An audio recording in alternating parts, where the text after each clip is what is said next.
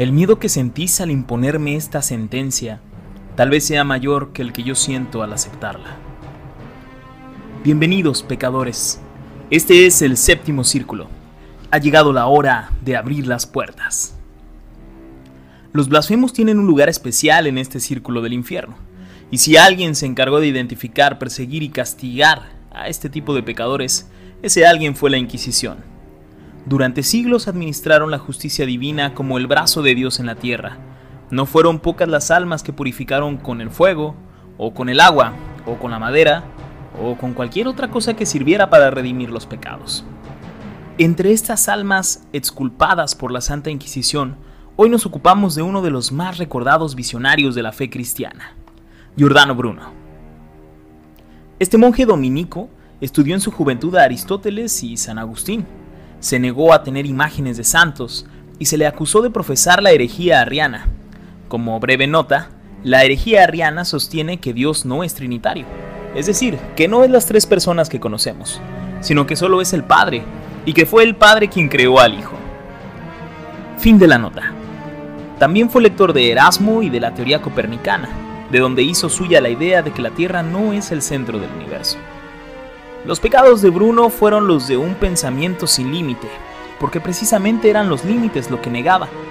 Entre muchas otras ideas curiosas que tuvo en la vida, la más feliz de ellas fue la de un universo increíblemente grande, un universo sin fin, con incontables planetas iguales al nuestro habitados por innumerables animales y seres inteligentes como en este planeta que compartimos, con millones de soles como el nuestro que alumbran sus vidas y que les inspiran canciones.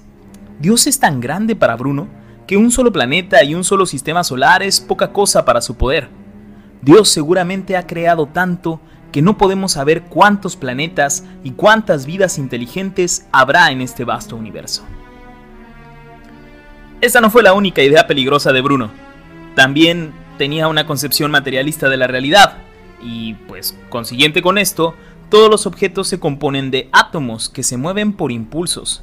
No había diferencia, pues, entre materia y espíritu, de modo que la transmutación del pan en carne y del vino en sangre de la Eucaristía católica era a sus ojos una falsedad.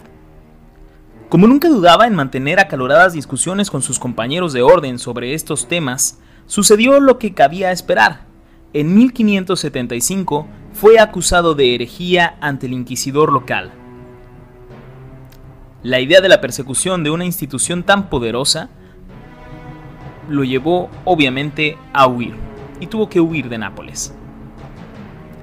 Bruno estuvo huyendo por años, pasando por el norte de Italia, Francia y hasta Inglaterra. En su camino conoció a pensadores, filósofos y poetas que llegaron a compartir sus ideas, aunque no públicamente, por miedo a la Inquisición. Estando en Frankfurt, recibió una invitación de un noble veneciano, Giovanni Mocenigo, que le pedía le enseñara a cambio de grandes recompensas. A pesar de que le advirtieron sobre el peligro de volver a Italia, Bruno aceptó y en 1591 regresó. Todo fue una trampa de Mocenigo, y el 23 de mayo de 1592, Bruno fue apresado y acusado de herejías. Una vez iniciado el proceso, pensó que tal vez podría defenderse, y explicó que sus obras eran filosóficas y en ellas solo sostenía que el pensamiento debería ser libre de investigar con tal de que no dispute la autoridad divina. Quizá si el juicio se hubiera quedado en manos venecianas, habría tenido alguna oportunidad de salvarse, pero el caso fue turnado a Roma y nada lo pudo separar de la condena. En Roma pasó siete años en la cárcel junto al Palacio del Vaticano. Ese lugar era húmedo, lleno de oscuridad, de penurias de los torturados. En 1599 fue llamado a declarar y se le invitó a retractarse. Con el cuerpo hecho un jirón, Bruno se mantuvo firme.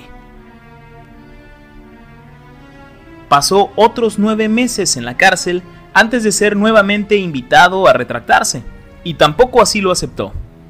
Finalmente, el 4 de febrero de 1600 se leyó la sentencia. Giordano Bruno fue declarado hereje y se ordenó que sus libros fueran quemados en la plaza de San Pedro e incluidos en el índice de libros prohibidos.